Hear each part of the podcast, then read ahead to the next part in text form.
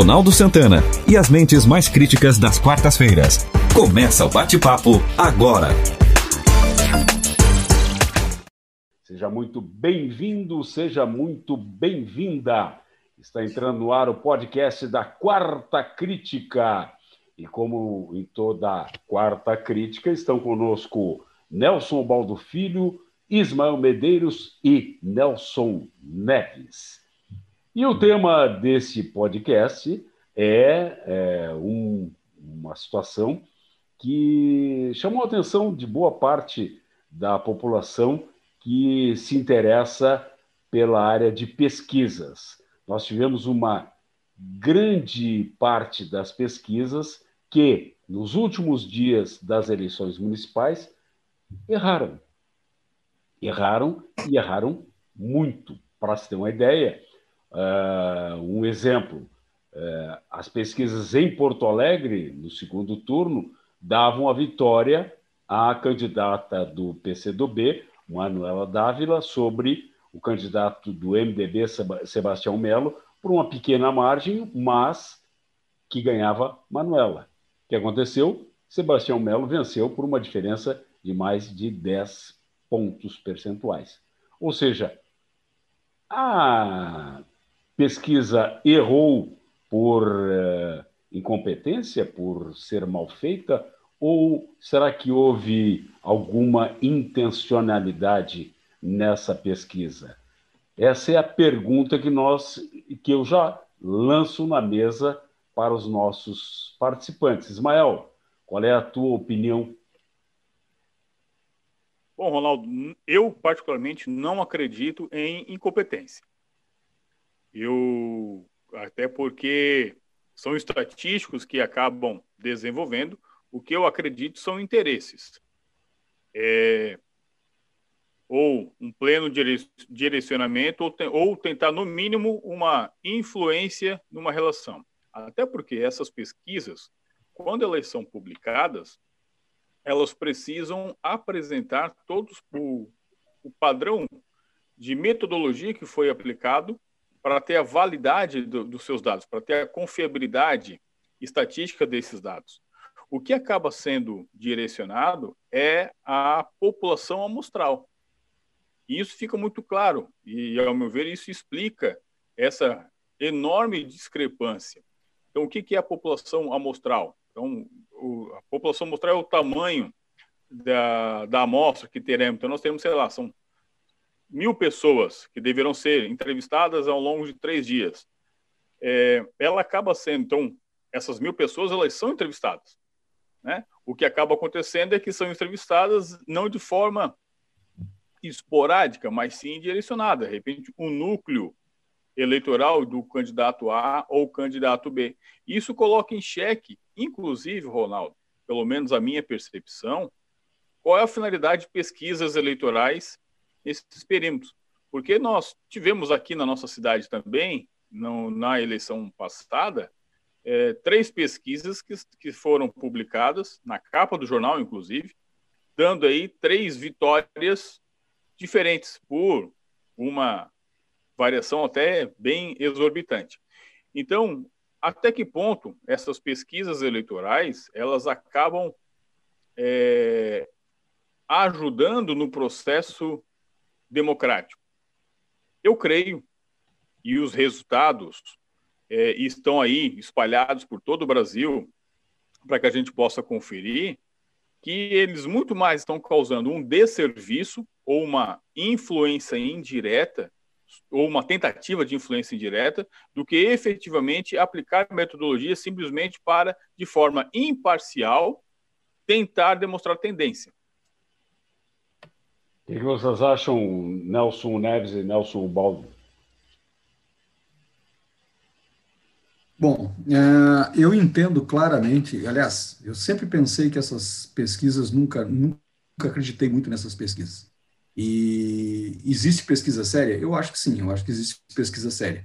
Só que existe uma tendência muito clara. Aonde você faz essa pesquisa, é, quando você que você você você pode, não é manipular o dado, mas você pode, depende do local onde você faz a pesquisa, você vai ter um resultado. Isso é uma coisa lógica. Se você faz a pesquisa na periferia e tem o candidato, o candidato A, o candidato B, que é mais forte na periferia, é evidente que isso aqui você vai conseguir. Ela pode ser registrada, essa pesquisa, ela pode ser é, é, realmente assim ser feita, é, considerada que é válida, só que assim, ó, é, depende de onde você vai fazer a pesquisa. Se você vai fazer uma pesquisa no centro, se vai fazer a pesquisa no bairro, se você vai fazer a pesquisa.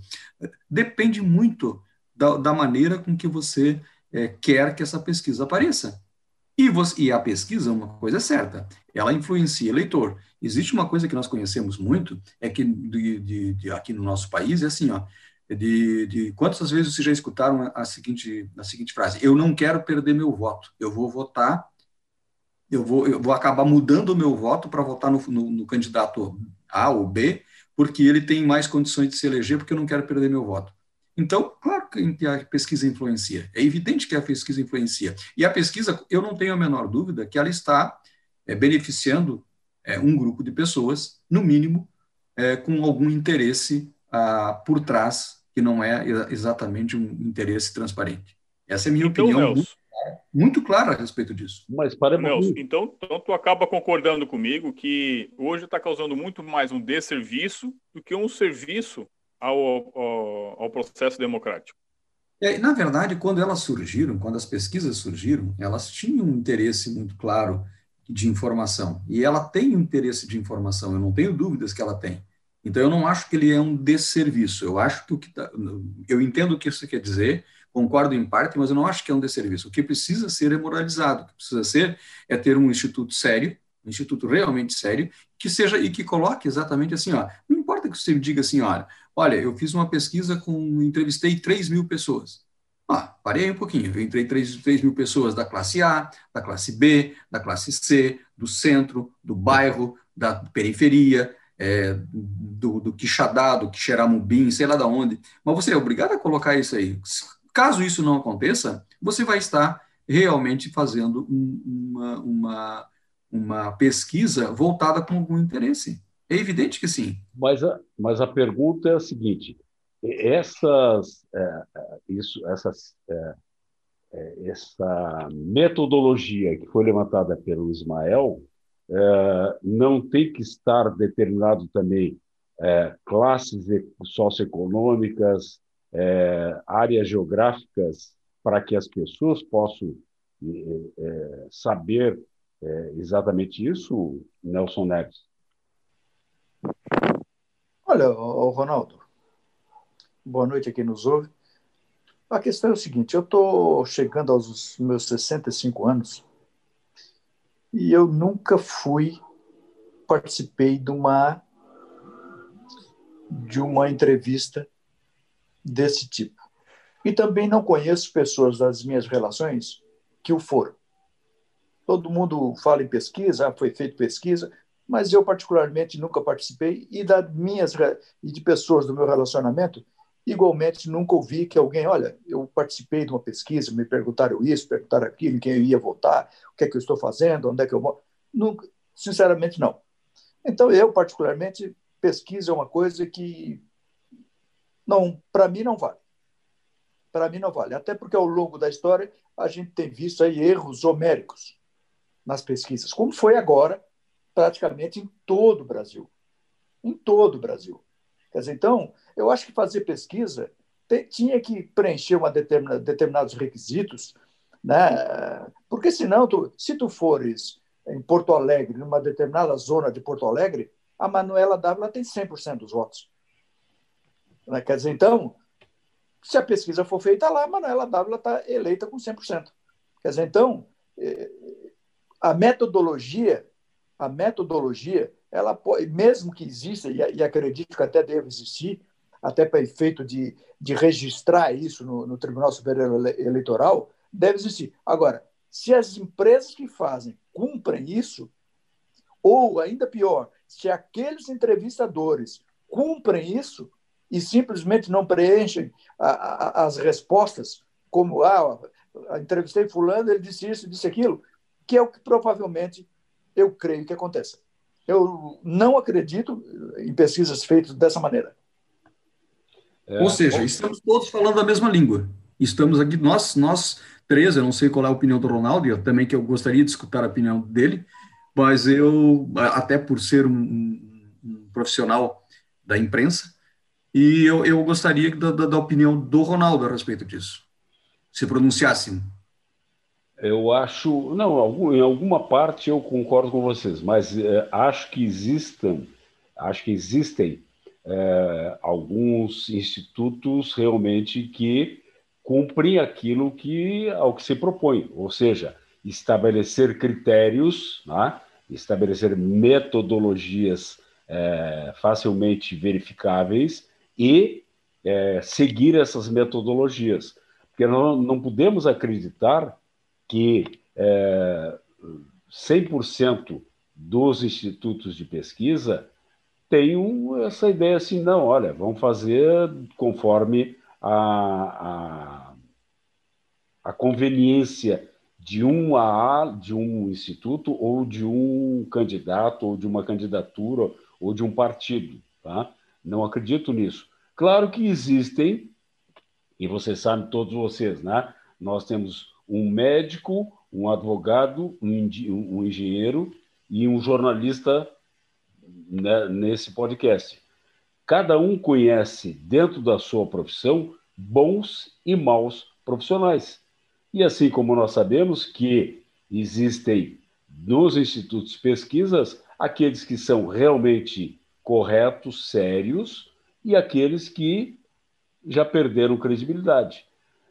O que eu acho é que deveriam ser proibidas, não deveria ser permitido que as pesquisas fossem publicadas 15 dias antes das eleições. Eu acho que isso é, realmente é, é, traz Atrapalha. algum tipo de problema. Né? Traz eu, uma tendência, eu... né? Acaba tendenciando é, exatamente. o conjunto, o conjunto é. de dados e amostras. É. Mas voltando ali o que, eu, pe... o que eu penso, Ronaldo, que toda pesquisa é paga. Alguém paga. Quem paga? Esse que paga, que interesse tem?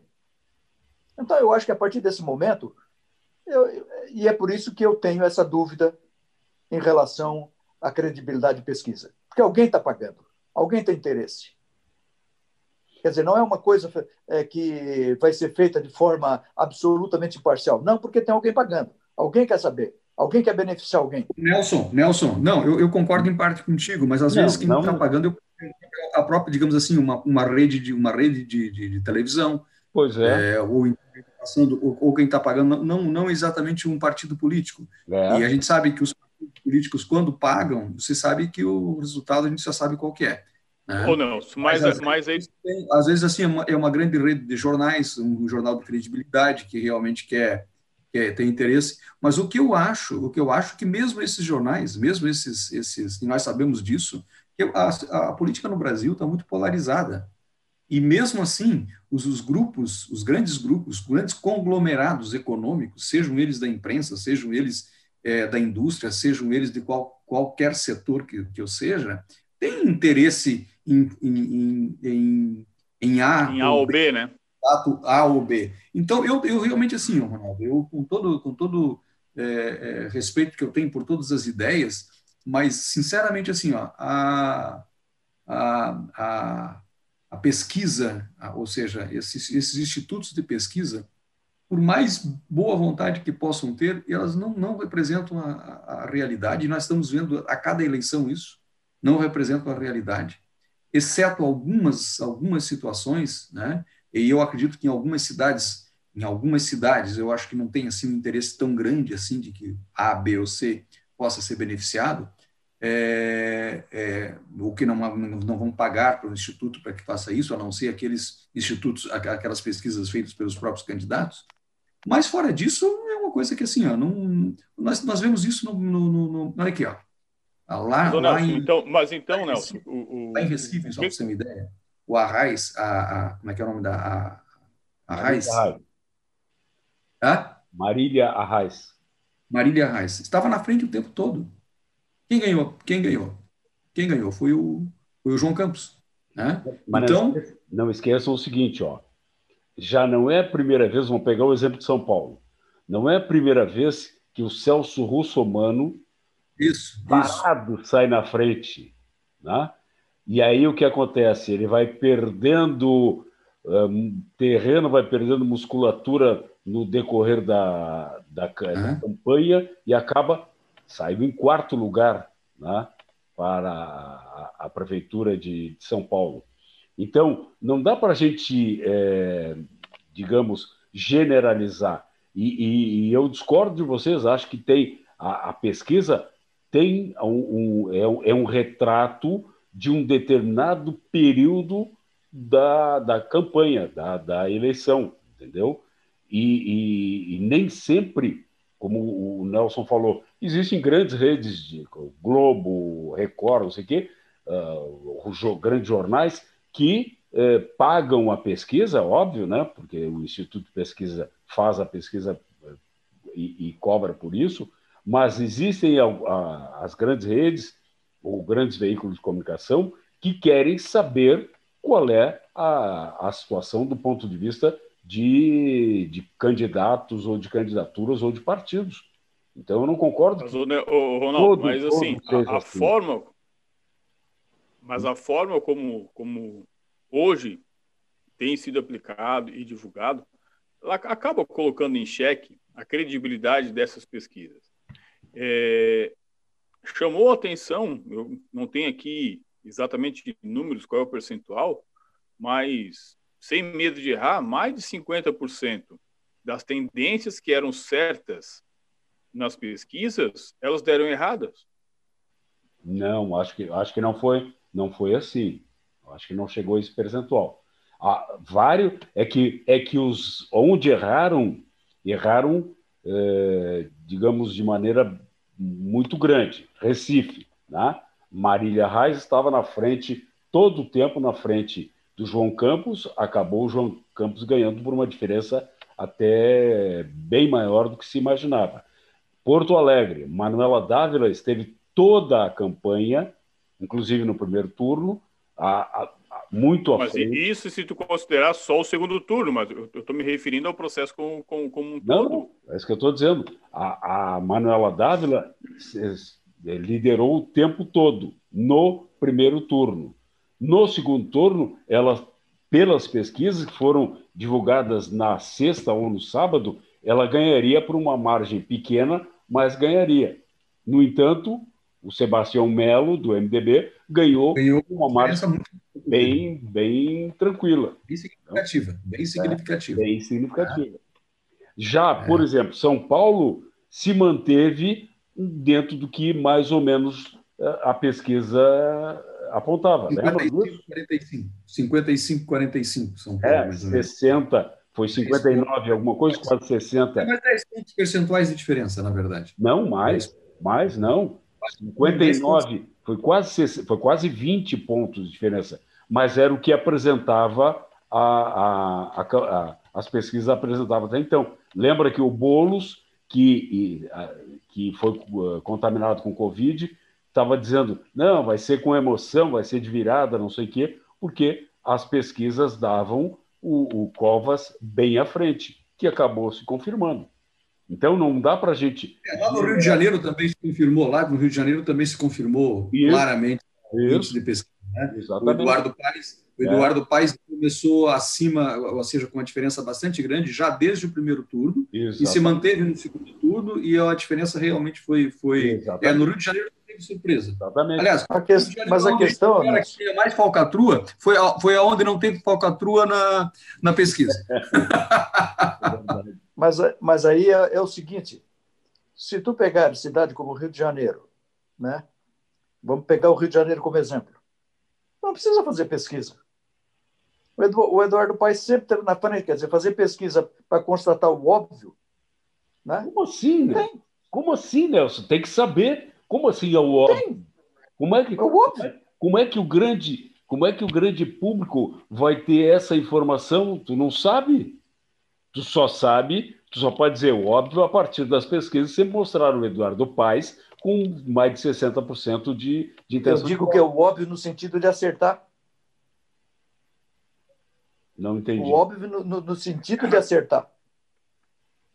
Os institutos de pesquisa acertaram onde era óbvio. Rio de Janeiro, São Paulo.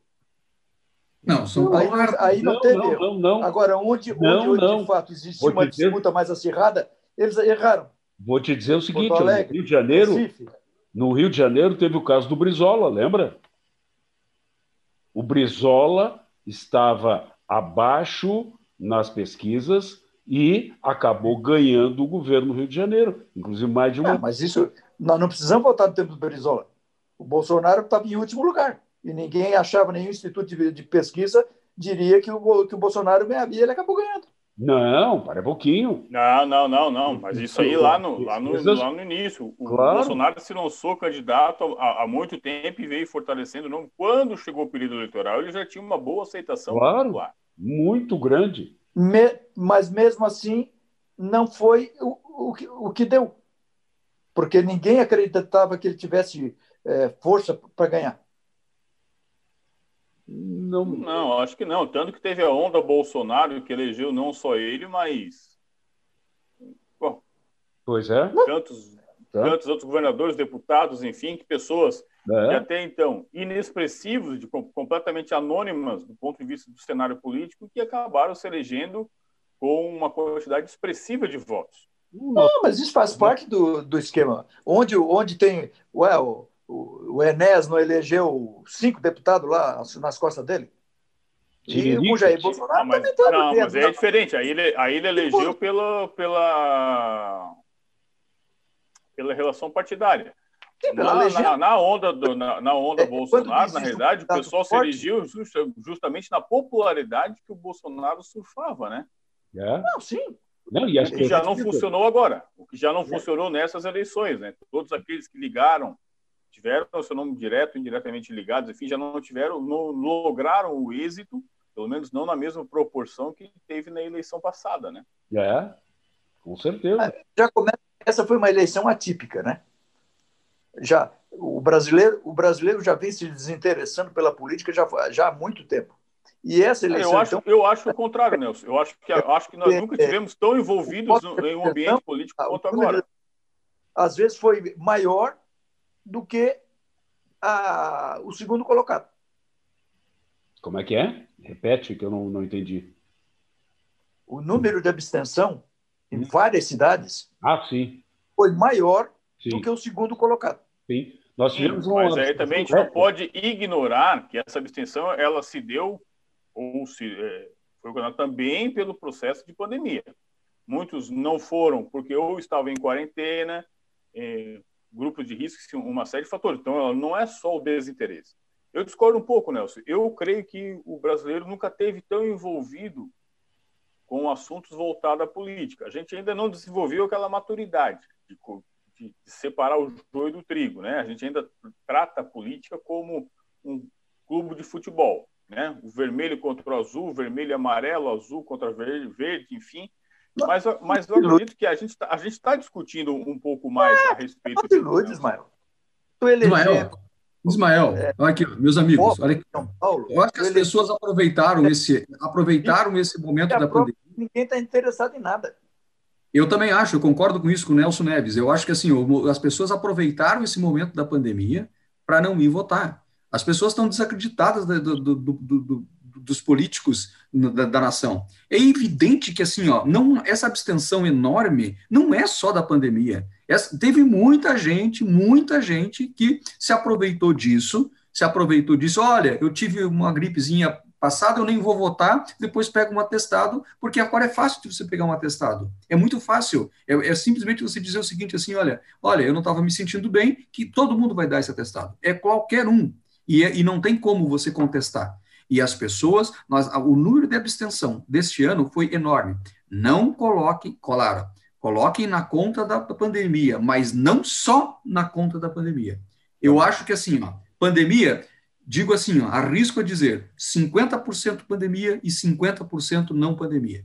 Exatamente. Faz sentido, Nelson. Faz eu, sentido. Eu discordo também, discordo também do, do, do Ismael, concordo com vocês dois, porque me parece que há um desinteresse maior na política do que há algum tempo. Nós estamos perdendo o interesse na política. Até porque nós estamos recebendo constantemente um grande número de, de informações que a gente sabe que não são verdadeiras ou não tem ideia se são verdadeiras ou não, o que estabelece uma confusão na cabeça das pessoas. Tá? Perfeito, perfeito. E, perfeito. e, e outra coisa, Ronaldo, cada vez mais para isso, né? É, e outra coisa, o, o, o desinteresse é tanto do povo que a gente pode medir isso pelo seguinte fato: o Congresso Nacional não está se reunindo em função da pandemia, estará, estaria trabalhando de forma remota, perfeito? Uhum. Então ele deveria estar trabalhando segunda, terça, quarta, quinta e sexta. Deveria ser o período de maior produção, de maior produção da história do Congresso Nacional, porque estaria trabalhando cinco dias por semana e não mais de terça, quinta, porque eles só vão terça e voltam quinta. Sim. O que é que nós temos assistido? Nada. Não se resolveu nada. Nem aquilo que é urgente, nem aquilo que é uma medida provisória que foi votada, que gerou é, casos é, jurídicos são votados. As, as reformas estão lá, eles não votam. As medidas provisórias, isso trabalhando em casa. Em casa. É. Quando, em tese, é como eu digo, deveria estar trabalhando cinco dias por semana. Sim. Deveria ser, um, deveria ser um, um período de alta, alta produtividade. Mas como eles não estão nem aí, e é aí que o, o desencanto do povo corre é exatamente por coisas como essa. Primeiro, o político não se importa com o povo. E o povo está pouco se lixando agora para os políticos. E tem mais uma outra coisa. E tem mais uma outra coisa. Se, se, se os políticos, se o Congresso Nacional soubesse que o povo está interessado em votar, em eleger o seu representante de uma forma legal e confiasse nele, não precisaria ter o voto obrigatório. E eles não tiram o voto obrigatório porque eles sabem que vai ser uma debandada geral. Eles sabem disso. Imagina. Eles sabem Exatamente. disso. E não é de hoje. Exatamente. E a outra questão também, né, Nelson? Que quando tu, tu escuta uma declaração como o do ministro Barroso, dizendo que não vai ter voto é, impresso de maneira nenhuma, quando ele, como ministro do STF, sabe que já foi aprovado numa das comissões da Casa Legislativa que o voto vai ser obrigatório, ou seja, é o, o Judiciário, o Supremo, mandando não só no Executivo, mas também no Legislativo. Isso também gera descrédito. O voto não, tá, tá, vai ser obrigatório? Eu acho, eu acho, que o país nunca teve numa bagunça tão grande, politicamente falando, como agora. E isso gera uma, uma não só uma, uma, uma desconfiança da, da população em geral, mas, sobretudo, causa um afastamento do, do, do processo democrático do, das, é, das que pessoas. Causa, que causa um descrédito é, gigantesco. É né? Gigantesco. É, e não, esse processo, as pessoas completamente alijadas do, de participação do processo e acabam assim, ó, qual é o interesse que eu tenho em ir lá simplesmente dar meu voto, se eu sei que assim, ó, é, é, aqueles que estão lá, a maioria deles o fazem em benefício próprio, e não trazem nenhum benefício absolutamente nada para a população. É, Nelson, mas só que se a gente continuar perpetuando esse tipo de ideia, não que ele não, o, não Ismael, eu não estou defendendo isso. Ismael, eu não estou defendendo eu sei, isso. Eu, eu entendo, Nelson, eu entendo. Estou fazendo uma análise. Só que, eu só que se a gente manifestar, Nossa. continuar com esse tipo de, de, de, de pensamento, realmente nada vai mudar. E quem, os que lá hoje estão, permanecem. Eu já entendo que houve sim, começa a gente ter um, um amadurecimento político, apesar de ainda muito sutil, na ocorrência, por exemplo, que aconteceu em Florianópolis com a família Min, por exemplo. É uma família tradicional da questão política e que justamente a população cansada do político é, de carreira profissional político isso, profissional político profissional não elegeu, não elegeu e, e, e quiçá, além de não eleger, fez um, um, uma eleição, uma votação pífia em relação ao o, o, o filho da Ângelo, não o João. O, Vitor. Né? O Vitor Amin. Vitor, Vitor Amin. Então, assim, é, eu vejo, Nelson, que a gente já começa a, a olhar a política com um, outros olhos. Volto a frisar, ainda tudo muito polarizado, tudo muito a ou B, azul ou verde e assim por diante. Mas a gente já começa a discutir. As, no, as nossa roda social, pelo menos a, a, a, as linhas de convívio a qual eu pertenço, é, esse tipo de discussão, esse, esse, tipo de diálogo, ele já ocorre de forma mais natural, de forma mais aberta, não, que não Lembre-se lembre de uma coisa. Existem três tipos de pessoas nesse país em relação, em relação ao, ao processo político. Existem os engajados, existe os, existe os engajados, existe, e existe aqueles que é, é, vão simplesmente ser, ser, comprados e vão ser comprados por uma, por uma cesta básica, por um, um tanque de gasolina. E existe a grande massa, que é o, sabe, a massa de manobra, aquela massa de manobra. Então são três. São que três, são os enganados. Nós, nós pertencemos a uma classe de engajados, ou seja, apesar de nós não, não, não participarmos é, como candidatos, mas nós, nós temos interesses, temos, somos cidadãos é, que entende que esse processo é um, democrático, faz parte é, e, e, somos responsáveis por ele. Né? Então, só que a gente não pode olhar isso, porque isso aqui, infelizmente, ainda, os engajados, e nós aqui nos incluímos nesses, e as pessoas que nós convivemos, a maioria deles também estão nesse grupo, só que isso é uma minoria. Nós não podemos esquecer isso. Então, são três grupos de pessoas. Eu não sei se vocês concordam com isso. Um grupo de engajados, que é uma grande. Que é, hã? Não vão concordar mais porque o nosso tempo estourou. Opa. Pode concordar, mas não vão, não vão verbalizar. Então, João Medeiros, Nelson Baldo Filho, Nelson Neves, obrigado pela participação no podcast da Quarta Crítica e muito obrigado a você que está acessando o nosso podcast. Semana que vem, o nosso trio de ouro aqui vai estar. Gostaram dessa? vai estar de volta discutindo com propriedade mais um assunto de interesse de toda a nossa sociedade. Obrigado por estar com a gente e até semana que vem. Você ouviu o podcast Quarta Crítica. Apresentação de Ronaldo Santana. Participações de Ismael Medeiros, Nelson Neves e Nelson Ubaldo Filho. Na técnica, Luan Delfino. Produção de Reginaldo Osnildo.